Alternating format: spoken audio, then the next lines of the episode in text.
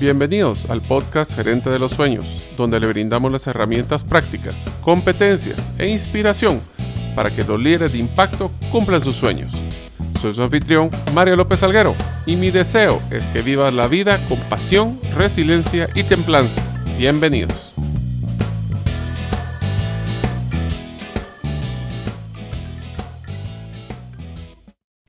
Hola amigos, bienvenidos al episodio número 6 del podcast Gerente de los Sueños. Mi nombre es Mario López Alguero y aunque no lo crean, llevo más de 25 años con la barba al estilo de candado. Deseo agradecerte que nos escuches el día de hoy. Si todavía no eres parte de la comunidad de los sueños, puedes hacerlo suscribiéndote a nuestros correos electrónicos ingresando a la página gerentedelosueños.com o a través de nuestro listado de difusión de WhatsApp enviando tu nombre al más 502, más 502 para aquellos que nos escuchan fuera de las fronteras de Guatemala, y el número celular 5017 1018. Repito, 5017 1018. Deseo agradecer el patrocinador institucional del podcast, la Asociación de Gerentes de Guatemala, AGG, quienes creen que las herramientas prácticas y competencias esenciales de liderazgo son lo necesario para sobrevivir y prosperar en este mundo cambiante. Si quieres volverte miembro, visita la página agg.org.gt. El episodio de hoy tiene como título Estrategias de resiliencia para líderes de impacto y supervivencia trabajando en casa por el coronavirus. Este es uno de los episodios que entra en la categoría de competencias de líder de impacto en la subcategoría de liderarse a sí mismo o autoliderazgo. Nuestro invitado de hoy es Klaus Litow. Lo voy a escribir para que lo conozcan un poco más. Él es un speaker apasionado por la resiliencia, coach de vida y negocios, ingeniero químico industrial de la Landívar, mentor de innovación de Tecnalia y licensed practitioner de PNL. Estrategias de ventas, consultor de negocios, experto en negociación, intensamente interesado por los personajes resilientes como los líderes de impacto y las iniciativas disruptivas de negocio. Ahí le pregunté cuáles son tres éxitos que considera de su carrera profesional. Uno fue montar su primer negocio formando pues uniformes y productos promocionales textiles a los 24 años y realizó su primer negocio de giro industrial en sociedad a los 30 y desarrolló su marca Klaus Lito, resiliencia comercial como speaker, business influencer y como referente del tema de resiliencia para negocios. Es un orgulloso guatemalteco apasionado de la vida, un amante de la familia y papá en proceso de aprendizaje, diría yo, continuo. Un intenso admirador de la resiliencia, un soñador con la visión de impactar positivamente al mundo desde Guatemala a través de la creación de una comunidad de líderes resilientes, personajes influyentes y key players, que estén dispuestos a aportar sus ideas y competencias, así como sus talentos para resolver resilientemente los retos en esta nueva era. Empecemos el episodio. Hoy tenemos el gran gusto de tener pues un gran amigo eh, y uno de los facilitadores estrellas de la Asociación de Gerentes, Klaus Lito. Klaus, bienvenido. Muchas gracias, Mario. Mucho gusto a toda tu audiencia y qué honor estar con ustedes en el podcast, vos, el gerente de los sueños, construyendo un poquito más sobre este bonito proyecto. Muy amable, vos. Pues encantado. Pues mira, eh, hoy queríamos hablar del tema de resiliencia y creo que eres una de las personas que más ha atacado este tema, de los que más ha podido pues sacarle provecho en el pasado y pues, ahora en el futuro. Te diría que el contexto que estamos viviendo es un eh, contexto complicado porque pues obviamente tenemos muchas dudas de lo que ha sido el impacto de este coronavirus y de lo que pueda suceder. Y pues muchas de las personas quisieran pues tener un poquito de cómo ser o, o las recomendaciones de cómo ser resiliente. Pero ¿por qué no empezamos tal vez con una de las primeras preguntas que es, bueno, ¿qué es resiliencia? Ah, pues muchas gracias. Primero que todo, de nuevo, muy agradecido. La verdad es que este es un tema que me apasiona y que tiene su historia. Fíjate vos, en, mi, vida tiene su historia y te cuento rápido, brevemente.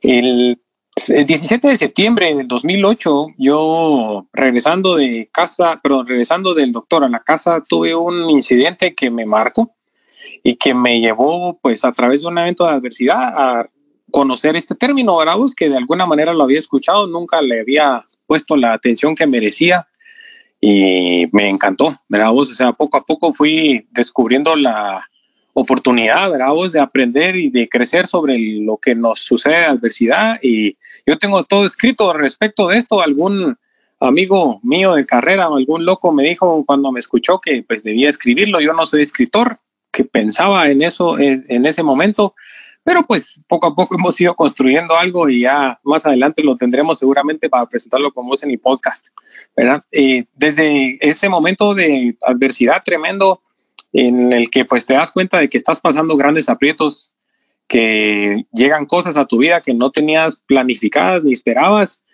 ahí es donde empezamos nosotros a darnos cuenta de que estábamos en una situación sumamente cómoda y que eh, los cambios en realidad cuando llegan muchos inadvertidos nos ponen a prueba, ¿verdad vos? Entonces, esas pruebas son bonitas en el aspecto de que te dejan mucho, nos dejan muchísimo. Y luego haberte hecho un poquito este contexto, ¿verdad vos? Eh, yo fui víctima de un ataque criminal en Guatemala y eso me hizo de alguna manera como que abrir los ojos a esta aventura de la resiliencia y darme cuenta de que todo lo que llega, así como lo decimos en las conferencias con ustedes, Mario, todo lo que nos llega, nos llega a todos pero nos llega para dos cosas, para ganar o para crecer, ¿verdad? Pues? Entonces, resiliencia es estar dispuestos a afrontar la adversidad y saber que de ella, aunque la vamos a pasar seguramente muy apretados y seguramente con mucha dificultad, si mantenemos el enfoque y la disciplina en buscar oportunidad, la vamos a encontrar y podemos hacer limonadas y nos dan limones, ¿vamos? Eso es prácticamente resiliencia para mí desde mi perspectiva, ¿verdad? Y contame, ¿cómo crees que una persona puede empezar a, ganar esa, porque me imagino que es como una competencia el tener la resiliencia. ¿Qué recomendaciones podrías hacer para que alguien empiece a, es, pues, es un músculo, ¿cómo puede flexionar ese músculo para que sea mucho más fuerte? Bueno, mira, principalmente que es una bonita pregunta y nos adelanta bastante en el tema, ¿verdad? Vos nos permite ahondar un poco. Yo creo que todos, en efecto, somos resilientes de, por naturaleza, ¿verdad? Hemos tenido que, como seres humanos, aprender y como seres vivos, aprender a sobrevivir, digamos, ¿verdad? De alguna manera, si lo ponemos como en extremos, en circunstancias diferentes, en algunos casos de forma, digamos, física, ¿verdad? Vos, con algún accidente, con alguna enfermedad, alguna, alguna afección que nos limita mucho, y en otros casos en tema emocional y en tema social, ¿verdad?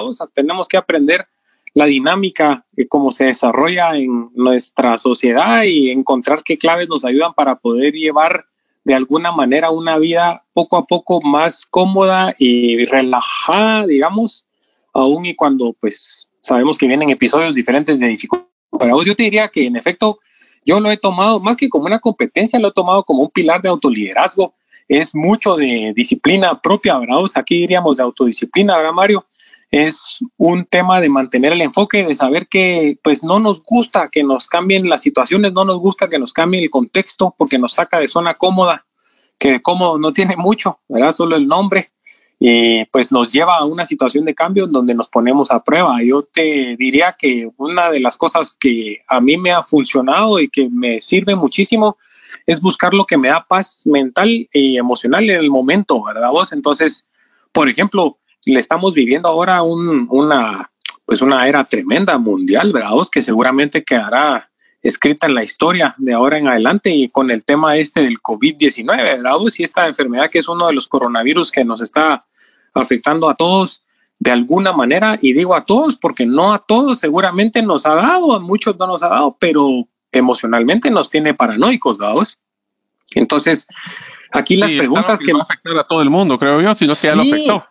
Es correcto, o sea, yo creo que el impacto de cosas de esta magnitud eh, llega, nos llega a todos de una o de otra forma, ¿verdad? Y lo interesante de esto y que es a donde iba mi respuesta es que tenemos nosotros siempre la capacidad por supuesto, la naturaleza de asustarnos, ¿verdad? Porque nos sentimos en riesgo y pensamos, digamos, pirámide de Maslow.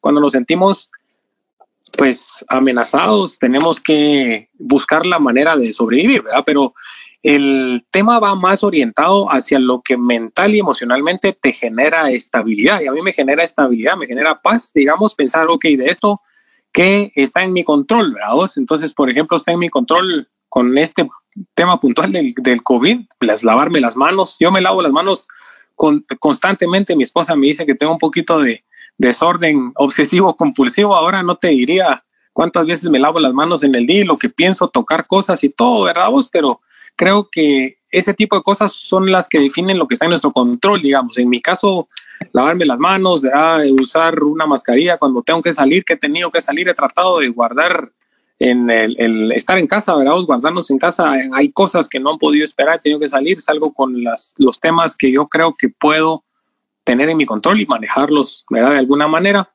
Y pues luego definir lo que no esté en mi control y la verdad que te digo, yo pues tiendo a ser una persona espiritual, religiosa, pero pues hay cosas que hay que dejar en manos de Dios, ¿verdad? En nuestro caso, y hay cosas que tenemos en nuestras manos y esa, en esas sí hay que trabajar. Yo creo que nuestro afán suele ser muchas veces que queremos controlar incluso lo que no está en nuestras manos y entonces ahí entra un tema como de ansiedad y de frustración que seguramente pues no nos ayuda a resolver, ¿verdad? No, y te digo de que una de las cosas que me que creo que va a ser el cambio más grande que va a existir después de esta crisis del coronavirus va a ser el tema de las relaciones personales, nuestras relaciones sociales. Porque ahora, independientemente de que nosotros ahora tal vez ya no vamos a ser como, como orientales, que no nos vamos a saludar de darnos la mano, sino que solo de agacharnos. Pero más importante que eso es el hecho de que ahora el hecho del aislamiento que existe en mucho de los procesos que se está realizando a través de esta crisis es el hecho de que muchas de las personas van a fortalecer su interacción digital. Y esto nos va a volver mucho más impersonales, si queremos llamarlo así, pero también es, una de las cosas que va a cambiar. Y te digo, la crisis esta lo que va a hacer es generar, independientemente cuando nuestros amigos que nos están escuchando, qué fecha estén realizándolo, lo que cambió principalmente con la crisis del coronavirus son comportamientos. Comportamientos de los consumidores, comportamientos de consumo, comportamientos de, de las relaciones sociales. Ahora, sabiendo de que nosotros tenemos una parte, y lo mencionaste muy bien, de que es una parte que podemos controlar, otra que no podemos controlar, una pregunta es sobre lo que no podemos controlar, ¿qué hacemos? Fíjate que eh, esto es también, de nuevo, esto es una, una pregunta bonita, vos, porque hay, yo te voy a decir que todos tenemos nuestra manera de reaccionar, digamos, nuestra manera de trabajar, de accionar y de ejecutar. Eh, ante situaciones que no podemos controlar, lo más importante, digamos, antes de llegar a ese punto, ¿verdad? Esto es desde el punto de vista de coaching y es valiosísimo y determina muchísimo eh, la forma como podamos reaccionar las cosas es saber en cuáles realmente no podemos controlar nada, no tenemos nada en nuestras manos. Vos, en la confusión de saber si yo puedo o no puedo controlar es lo que muchas veces nos lleva a un punto de eh, parálisis por análisis, dicen, ¿verdad? Vos? Entonces, creo que aquí lo valioso es como saber hacer una clasificación muy honesta y definir en dónde sí podemos controlar las cosas y podemos generar acciones que están en nuestras manos y en donde no. Con las que no están en nuestras manos, yo creo que lo más importante es documentarnos, ¿verdad vos? Encontrar, eh, estudiar de alguna manera como lo que han hecho los demás, las demás personas, los demás profesionales, empresarios o los demás países, en estos casos como lo del COVID, y tratar de encontrarle sentido a las prácticas que los demás en áreas en donde se escapa de nuestro control individual, pues han venido a accionar, ¿verdad?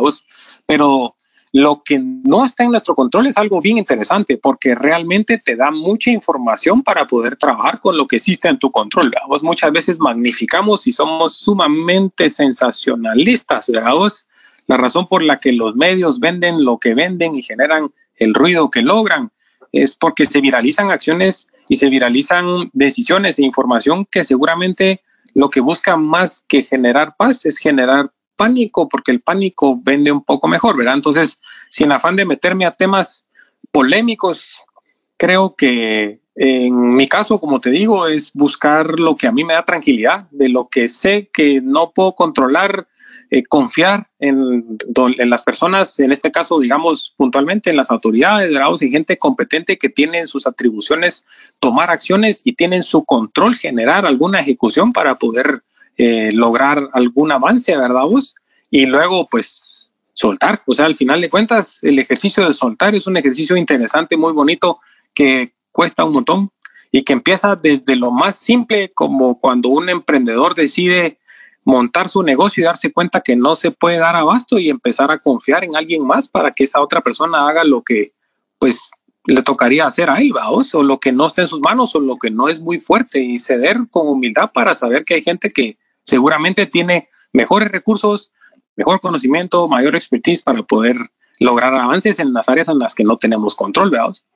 Mucho o sea que podríamos hacer como una herramienta de, sacar un pequeño cuadro donde podemos poner del lado izquierdo todas las cosas que yo sí controlo, del lado derecho las que no controlo, y bueno, de las que yo controlo, qué cosas son las que quiero soltar, qué cosas son las que quiero, pues todavía darle seguimiento seguramente.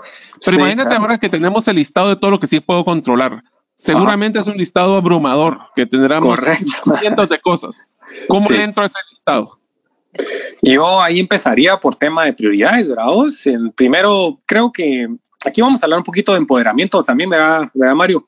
Em, en resiliencia esto funciona mucho, nos toca un cambio fuerte. Eh, hay muchas cosas que sentimos que antes no teníamos que hacer para poder lograr tener una vida, digamos, de una manera estable y ahora cambiaron, estas ya no las podemos usar, las que usábamos antes, tenemos que definir nuevas.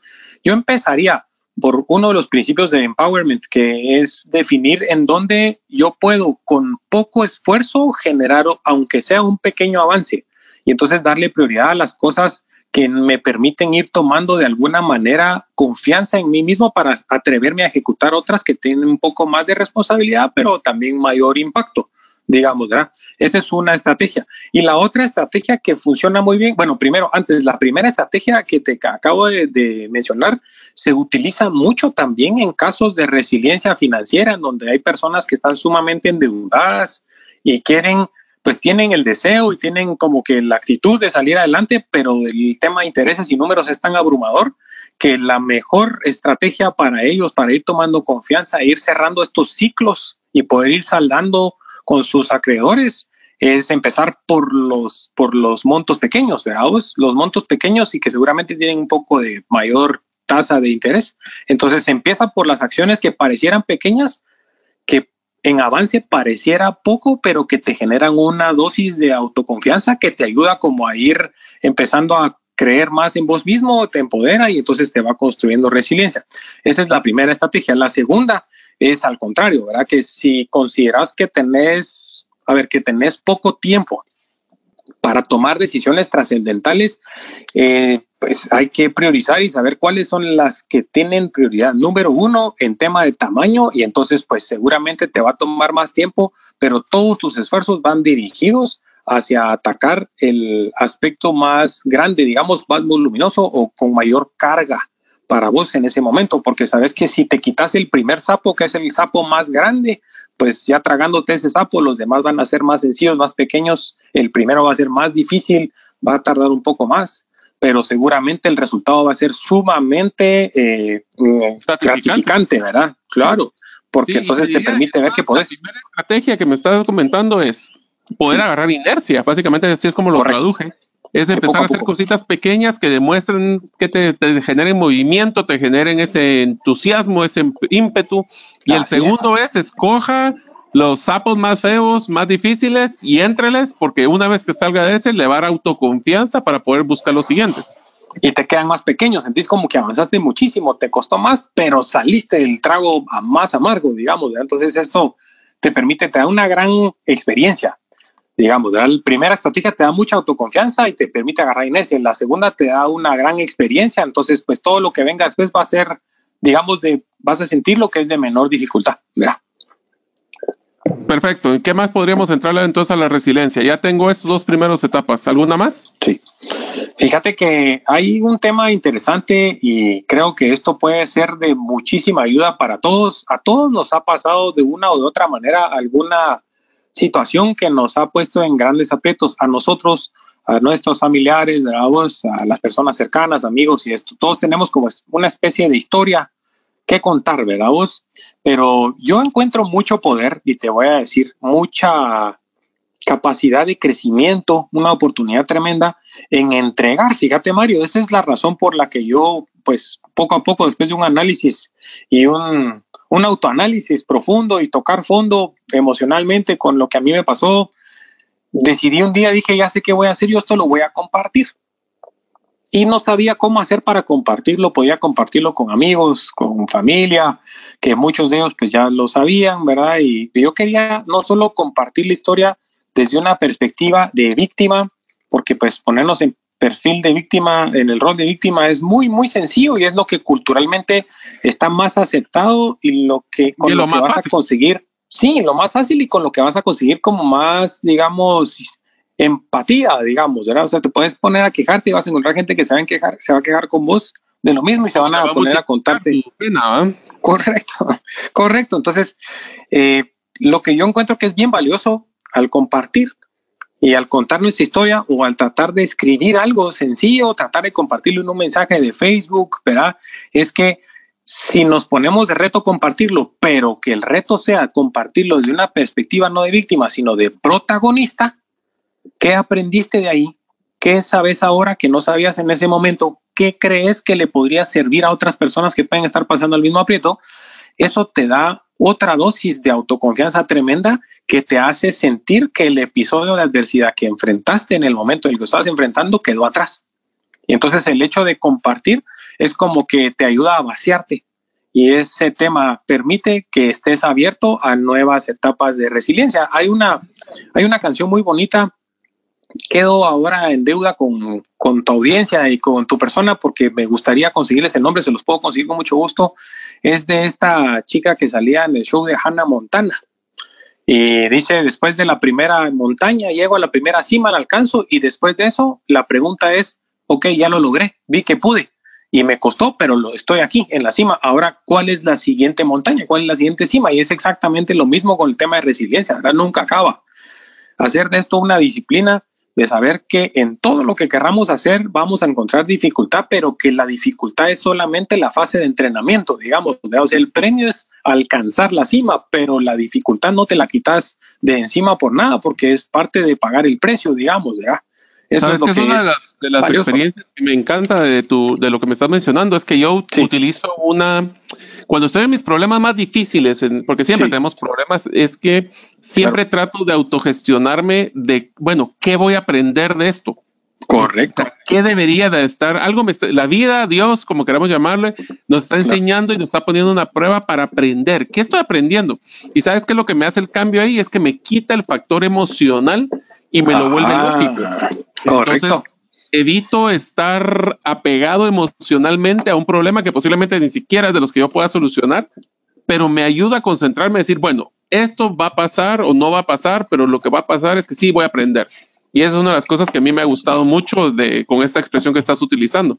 Claro, y te, da, te, te, deja mucho, ¿verdad? O sea, hay algo de activo que te genera a vos, que te construye, te fortalece y que por ser vos y ser una persona un individuo, digamos, una persona única, te deja algo que te permite que todo eso se convierta en habilidad de ejecución el día de mañana. O sea, te da mucho recorrido y te da aprendizaje, te deja un montón, ¿verdad? eso es lo que tal vez valioso lo que estás diciendo, porque tal vez eso es lo que perdemos de vista, como suele pasar, porque somos seres emocionales, ¿verdad? Vos?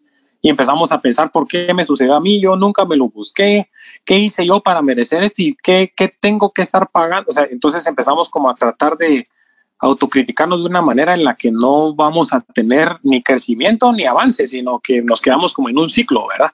Salir de ese ciclo tal vez es lo más complicado. Yo creo que para tu audiencia es valioso que sepan que pues a todos nos pasan cosas, ¿verdad? O sea, aquí no hay nadie que tenga más suerte que otros, no hay nadie que sea blindado, invencible. Creo que lo que sí hay son personas muy discretas que se han guardado estas experiencias para sí mismos porque posiblemente sienten más cómodos, no les gusta compartirlas y todos saben que tenemos algo que hemos aprendido, pero pues tal vez preferimos guardarlo porque nuestra sociedad también suele ser muy crítica y si contamos, pues creemos que le estamos dando información muchas veces a la competencia o como se dice ahí al enemigo, vamos, pero sí creo yo que venciendo ese miedo tu historia de lo que has aprendido y lo que te ha pasado tiene tantísimo valor porque hay mucha gente que está empezando a atravesar el problema que vos ya venciste y que encontraste cómo resolver. Entonces, el poder compartirlo te abre una ventana de oportunidad vos de crecimiento para darte cuenta que eso es un parte del pasado y que ahora se convierte en fortaleza de, de tu nueva ejecución, de tu nuevo ser y le da una oportunidad a otra persona de aprender que está en una etapa previa a vos, cuando a vos te sucedió la experiencia que te deja aprendizaje, ¿verdad? Vos? O sea que, a ver, vamos a hacer entonces, eh, tenemos que enfocarnos en lo que nosotros podemos influenciar, tenemos que empezar a generar inercia, eh, tenemos que priorizar en los problemas más grandes y eso nos va a ayudar. Y tenemos que empezar a buscar emocionalmente una forma de quitar esa emoción, enfocarse en lo que es prioridad y tratar de moverse. ¿Es correcto? Correcto, correcto, exactamente. Tres pilares. ¿Por qué no hacemos una cosa?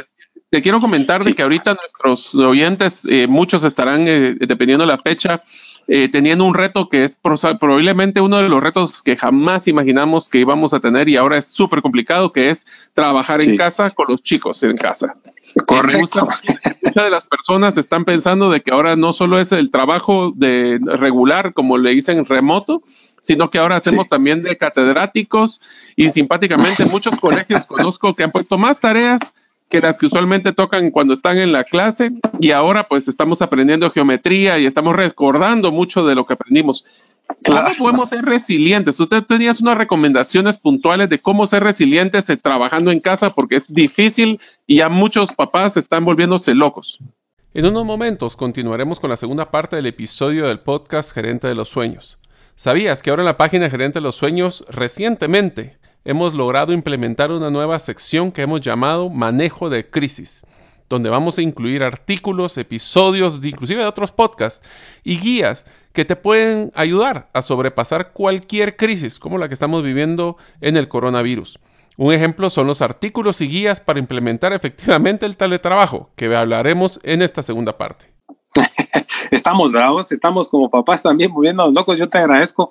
Este es una, un aspecto bonito que he venido eh, trabajando desde que empezó el, el tema de homeschooling, bravos, aquí esta semana con nosotros en nuestro país, y hace una semana más o menos.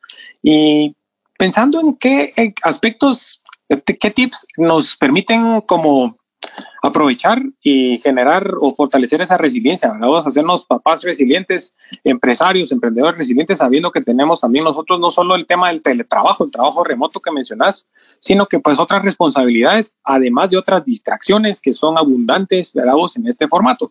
Entonces, no, y te diría una cosa, Klaus, esto está para seguir. Esto no creemos de que va a ser de, que se acabó el teletrabajo. Correcto. O sea, esto va a ser un modelo que va a seguir en el futuro y en algún momento tendremos a los chicos en casa también. Entonces, esto es unas estas recomendaciones que nos vas a dar son sumamente importantes, no solo para no volver locos, sino que para también mantener una buena relación con los hijos, pues. Correcto, yo creo que para tratar de lograr esa, e, e, ese balance, ¿verdad? Vos que todos ansiamos, que ninguno lo tenemos de manera perfecta, pero que todos buscamos y es importante buscarlo.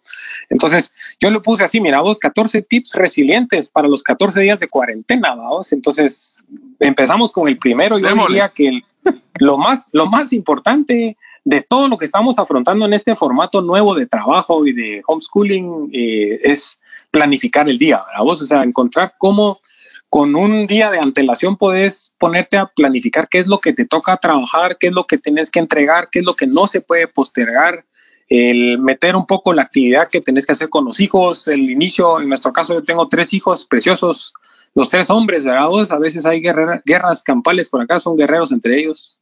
Y lo digo son de broma porque me parece de verdad muy, muy interesante la dinámica. No te preocupes, pues yo nací en una familia de tres hombres también, de lo que estás hablando.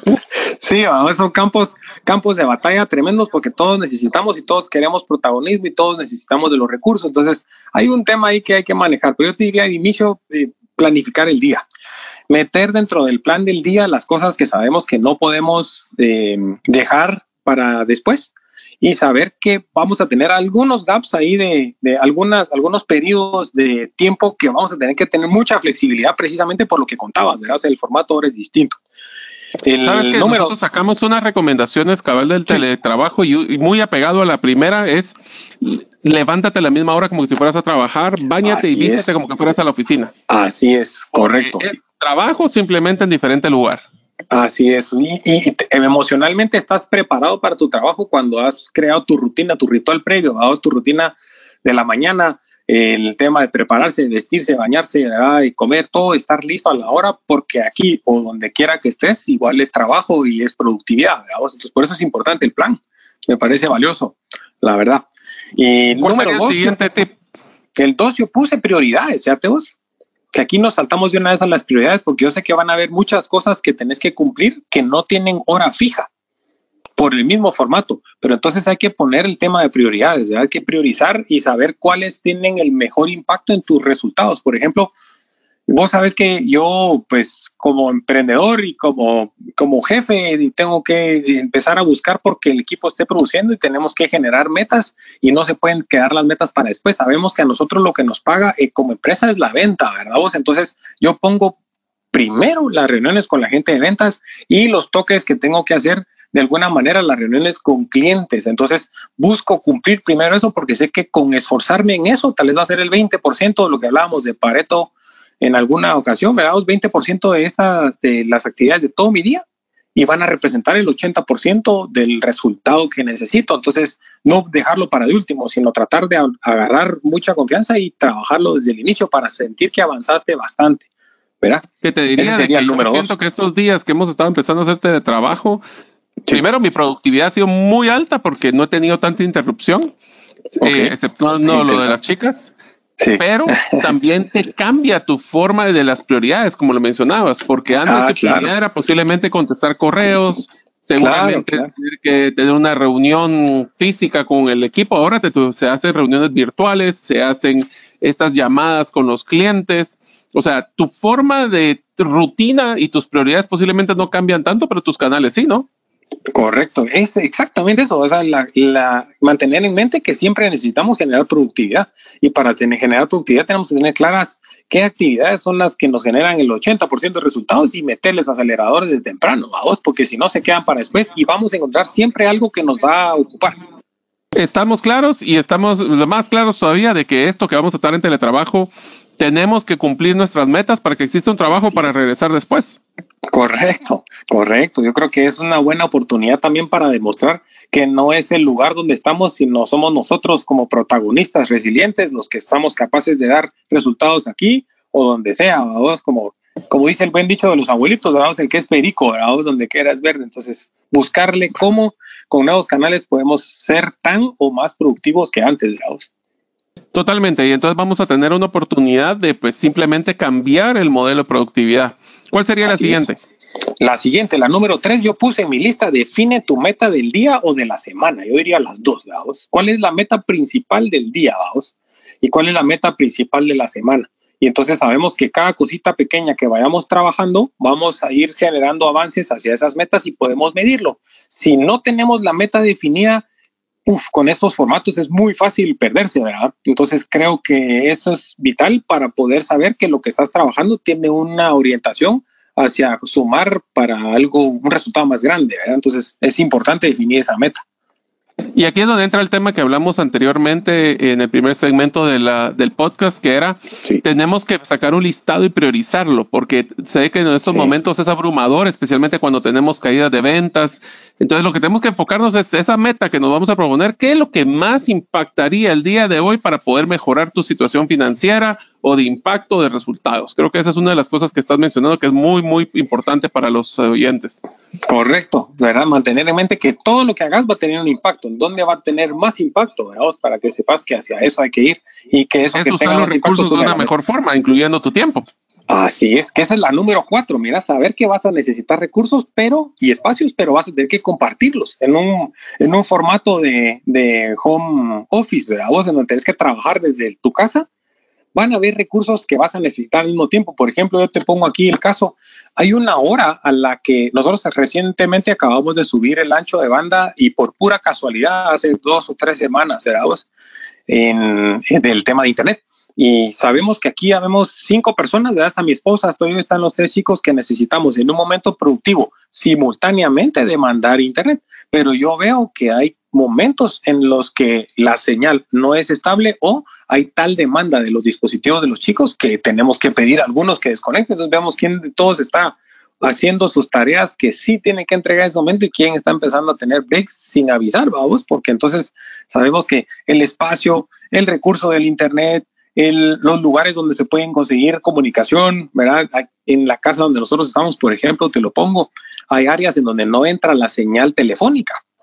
Entonces, si yo sé que esa área está libre, pero voy a recibir o voy a hacer una llamada telefónica, seguramente no me va a funcionar y voy a subir a un área en donde voy a tener a mis chicos trabajando en sus tareas o a mi esposa en una reunión virtual. Entonces, tener mucha, yo diría mucha tolerancia para saber que estamos en un momento en el que tenemos que aprender a, con generosidad, compartir recursos y espacios y saber que aunque los tengas a tu disposición, no siempre son solo para vos, ¿verdad? Bueno, te lo pongo así. Ahorita, pues usualmente el podcast lo grabamos en un estudio y hoy estamos haciéndolo cada quien en nuestras correspondientes casas, por eso es que se escuchará tal vez un poquito más de ruido.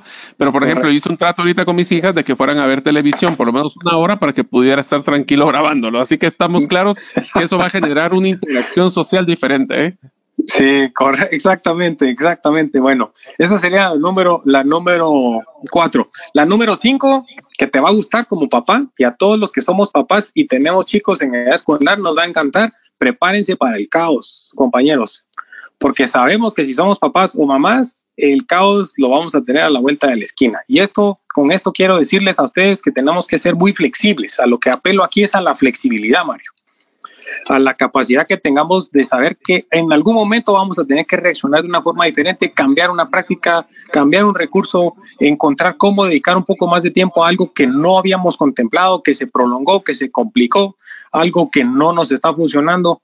Yo hoy, yo he tratado de mantener agenda, ha sido un poco más difícil en estos días, más retador, pero he tratado de mantener agenda y, por ejemplo, teníamos una reunión hoy que era a las 9.30, la planificamos desde anteayer, el día, dos días antes. Y hoy cabal a las 9.25 me avisan que estaban atrasados. Entonces yo tenía otra reunión a las 10.30 y eso nos empieza a complicar a todos. O sea, lo que vos decís es cambia el canal, pero las complicaciones llegan. Entonces hay que tener siempre en mente la flexibilidad. Yo creo que la flexibilidad es uno de los pilares valiosos para poder construir resiliencia, y podemos practicarlo, poner, poderlo en, ponerlo perdón, en práctica bastante en este formato, en estos días, que nos va a ser de mucha utilidad. Hay que por eso me encanta el punto 6, ¿eh? que el punto 6 es autodisciplina, porque si no tienes que, ser, tienes que ser flexible, pero tienes que ser ordenado. Correcto, saber que tenemos que tener flexibilidad, pero no, no ser muy permisivos en dejar de hacer las cosas, ¿verdad?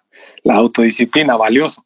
Imagínate, es, es parte de lo que mencionamos también en el punto 7 que dice sácale el jugo al tiempo que usas normalmente en el tránsito. Fíjate que me lo puse porque me parece sumamente interesante. Muchos de nosotros nos transportamos físicamente en un formato original, tradicional a nuestro trabajo. Y esa, ese momento de transporte nos consume tiempo. Y yo me puse a sumar como pues inquieto por el tema de gestión de tiempo, ¿cuánto tiempo es que yo gasto? Y lo digo gasto porque lo uso para escuchar podcasts y otras cosas, otras cosas, pero no puedo ser mucho más productivo en hacer porque voy manejando, concentrado. Pero yo gasto más o menos tres horas y media en el tráfico diarias. Imagínate. Tres horas que ahora ya las tienes disponibles. Ah, correcto, a eso es a lo que voy con la autodisciplina. O sea, yo sé que hoy estoy posiblemente eh, evitando salir y me deberían de quedar tres horas y media en teoría más de mi tiempo. Y la autodisciplina está en sacarles provecho a esas tres horas y media. ¿verdad? Entonces me metí a estudiar un curso, aquí estoy preparando contenidos, estoy, siento que estoy sacándole muchísima raja al, día y que me da más tiempo, termino a hacer cosas y me doy cuenta y todavía tenemos una buena cantidad de horas productivas en el día. Siento que ha, sido un experimento bien, bien interesante. Pues sumamente interesante. al final eh, tenemos que acoplarnos a lo que está saliendo, ¿verdad? Y eso te incluye también el, lo que mencionabas de que ahora con este tiempo, de nuevo, con tantas tareas y especialmente con tantos retos, como que tenemos que empezarnos a enfocarnos, ¿no? Que es tu punto 8. Claro, claro, es concentrarnos en avanzar, ¿verdad? El punto número 8, que saber que todo, ya tenemos el plan hecho, ya sabemos qué es lo que tenemos que hacer el día siguiente, ya definimos prioridades, sabemos cuál es la meta de la semana, la del día, ya sabemos qué recursos, ya todo esto está preparado y tenemos que mantener en mente que todo lo que hagamos para poder ser productivos tiene que ayudarnos a avanzar. Tenemos que saber hacia dónde, por eso la meta, y tenemos que saber hacia dónde avanzar, ¿verdad? Vos, lo que hablabas hace un momentito, ¿verdad, Mario? Que pues efectivamente hay que atender algunas cosas de la casa, hay que atender algunas distracciones que para nosotros en tema de trabajo normalmente fuera de la casa no, no suceden, pero que ahora que estamos con nuestros hijos y tenemos que hacerlas de catedráticos y de profesores y asistir y conseguir, ¿verdad? Esto nos va a restar un poco de tiempo de ese tiempo de tránsito que podemos aprovechar, pero seguramente también nos va a quedar mucho tiempo para poder ser productivos. Que todo eso que usemos sea concentrándonos para avanzar, ¿verdad? Así es que en la nueve también, mira. Si te das cuenta, ahora han estado mandando muchos chistes sobre este tema de home office, de que ahora tanto que querías estar en la oficina y llegar a la casa, ahora estás en la casa y quieres regresar a la oficina. sí, yo creo que un tema de balance. Esto nos va a dejar sin duda muchísimos, muchísimos temas de tanto divertidos como de aprendizaje. Creo que hay que de esta aprenderemos a valorar un montón el tema de la presión en el trabajo, el tema de los espacios para poder generar resultados, y pues el, el traslado a la casa. Yo creo que vamos a tener una oportunidad de valorar más ciertas cosas, muchas de ellas. Pero todos estos cambios generan mucho estrés. Entonces la pregunta es cómo podemos manejarlo. Fíjate que eso es una es interesante porque te das cuenta que el estrés de hoy en este formato que estamos en donde tenemos a los chicos en la casa, tenés que trabajar desde la casa, tenés que gestionar tu tiempo, ser disciplinado, manejar eh, distracciones y saber que tenés que generar resultados. El estrés en esto se suma entonces puede llegar a ser algo delicado si no sabemos manejarlo. Yo no quito de mi rutina el hacer ejercicios. A mí me sirvió mucho y esto es, yo sé que seguramente algunas personas de tu audiencia van a decir que eso ya está bien trillado y yo sé que está trillado, yo ya no creía mucho en eso. Pero te digo que sirve encontrar, tal vez no hacer ejercicio, sino encontrar una actividad que en tu calendario puedas meterlo en agenda diaria que te dé tranquilidad a vos que te permita como que desconectarte un poquito. Puede ser un buen libro, ¿verdad? Vos una buena lectura. Nosotros con mi esposa hemos estado saliendo, por ejemplo, a caminar. Hay un área eh, aquí común en donde nosotros vivimos en la colonia que pues tiene un bosque bonito que tal vez nunca habíamos aprovechado tanto como estos días. El buscarle la, digamos, la finalidad al, al espacio en el tiempo, al, al, a la oportunidad de hacer algo que te ayude como a, balancear un poquito, ¿verdad? Vos las actividades que tenés. ya te adelantaste al punto 11, que era tus breaks de 10 minutos. Correcto, me fui al punto 11. Antes del punto 11, fíjate, bueno, primero hablemos del punto 11 porque ya me adelanté. Hay que hacer breaks de 10 minutos por cada bloque de trabajo de 40. No lo puse de 50. Realmente desde, yo aprendí, nosotros tenemos mi esposa es psicóloga, es muy hábil para el tema de trabajo que ella desarrolla, que es un tema de orientación, es muy pilas y he aprendido paralelamente con ella cosas bien interesantes. Y por ejemplo, ella trabaja con niños y mencionan que los niños que son diagnosticados con déficit de atención, en la medida de atención máxima son 30 minutos. Entonces lo que hacen es que los ponen en bloques de 20 minutos, 10 minutos, 20 minutos, 10 minutos. Y cuando el niño va creciendo y se va volviendo un poco más fuerte en tema de estamina para poder soportar un poco más tiempo enfocado en su tarea, sube a 25 minutos y 5 minutos, grados. Entonces, yo no lo dejé en 50 minutos para llegar con 10 minutos de break a una hora, porque siento que es mucho. 40 minutos de estar bien enfocado, generando trabajo productivo, eh, sabiendo cuál es tu meta y sabiendo cuál es tu objetivo, creo que te da oportunidad de descansar, pararte 10 minutos, caminar, sirve para la circulación, verá vos, te puedes parar, ir a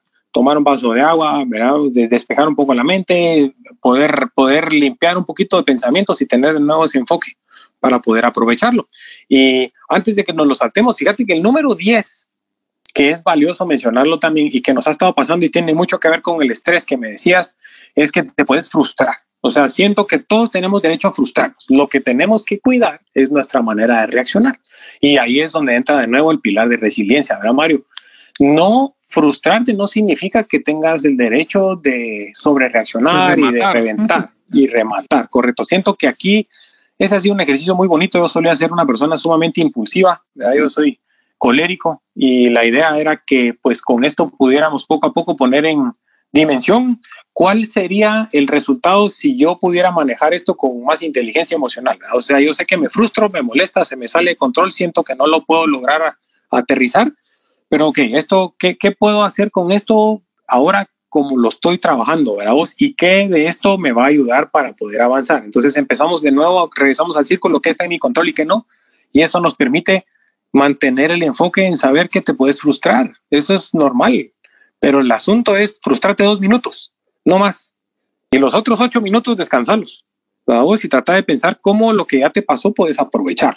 Entonces, para que puedas tener una forma productiva de manejar tu estrés y que el estrés no puedes quitártelo, pero sí puedes aprovecharlo si encontrás la manera de que te lleve a un tema que te ayude a avanzar, ¿verdad? Y hablando de avanzar, ahí estuve viendo que tu punto 12 me, me, recordó mucho como que si fuéramos unos caballitos que necesitamos estar caminando. ¿Qué es lo que es el punto 12?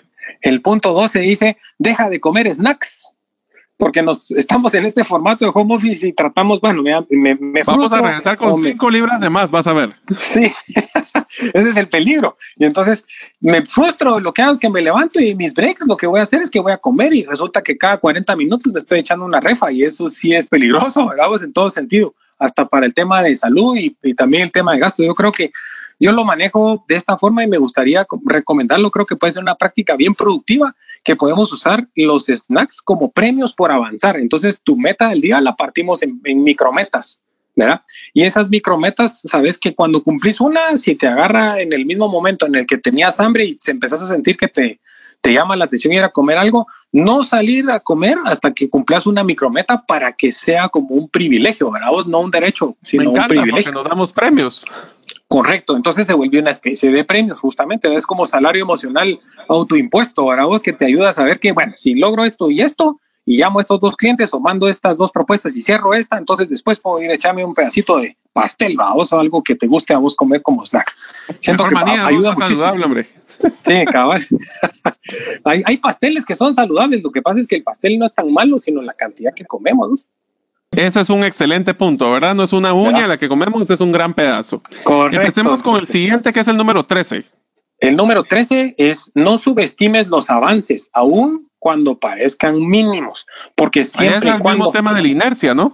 Correcto, mantener esa inercia que pareciera que lo pareciera que por lo que estás trabajando el avance es sumamente mínimo, pero si hay avance significa que no estás estático y eso es una buena medida, ¿verdad? Por eso es importante tener clara la meta para saber qué tanto te acercaste hoy a esa meta de la semana y cómo puedes ir manteniendo un enfoque en que esos avances, aunque sean poquitos, se vayan dando, ¿verdad? Ahora no hay que acomodarse con avances solo pequeños, ¿verdad, Mario? Hay que tomar los avances pequeños como un aliciente cuando las cosas, tuviste que ser muy flexible y las cosas te salieron bastante de la línea de acción que habías pensado, pero nunca dejar de avanzar, ¿verdad? O sea, así, así como decía Churchill. Cómo se, come, un elefante un bocado a la vez? Por pedacitos. Y Winston Churchill lo decía, ¿verdad? Os decía, si no puede correr, camine, si no puede caminar, gatee, si no puede gatear, arrástrese, pero por el amor de Dios no se quede quieto, ¿verdad? O sea, seguir avanzando, eso es lo que queremos, ¿verdad? Así es como se logran las grandes conquistas. Excelente. ¿Y cuál es el último de los puntos que nos puede recomendar para ser resilientes en el home office? El último de los puntos para ser resiliente en el home office es mantener nuestra mente en, nuestro propósito, saber cuál es tu propósito, tenerlo claro, para qué lo estás haciendo, el por qué, dice vos, como dice Simon Sinek con el círculo dorado, el por qué, lo que te lleva a sentir que lo que estás haciendo tiene un sentido para vos y ayuda y genera valor. Entonces, cuando las cosas se pongan sumamente difíciles, cuando la adversidad aflore así, pero a grandes, a grandes cantidades, a grandes rasgos, y que te puedas dar cuenta que estás afrontando una de las etapas más retadoras de tu carrera personal y profesional, en ese momento es donde hay que, antes de perder la fe, recordarse para qué lo estamos haciendo. Y si tienes claro, definido el para qué y sabes que eso es algo que agrega valor, eso te ayuda en los momentos de más presión y más estrés a retomar y a reubicar tus esfuerzos para saber que podés seguir avanzando, ¿verdad? Que pase lo que pase, llueva, trueno, relampagué, como decían los abuelitos, eh, siempre teniendo en mente el propósito, podés lograr generar avances que van a permitirte alcanzar ese propósito, aunque sea, como decíamos, los elefantes lo decías muy bien, aunque sea pedacito a pedacito, ¿verdad? Pues mira, me encanta, realmente hemos eh, aprovechando de, que se nos está acabando el tiempo, eh, resumir, hemos hablado de la resiliencia, cómo podemos fortalecer la resiliencia, hemos visto que hay cosas y, hay ciertos guías que podemos seguir, hemos hablado pues, de los 14 tips resilientes para un home office o para poder no, no matarnos nosotros y a los niños cuando estemos ahí. Así es.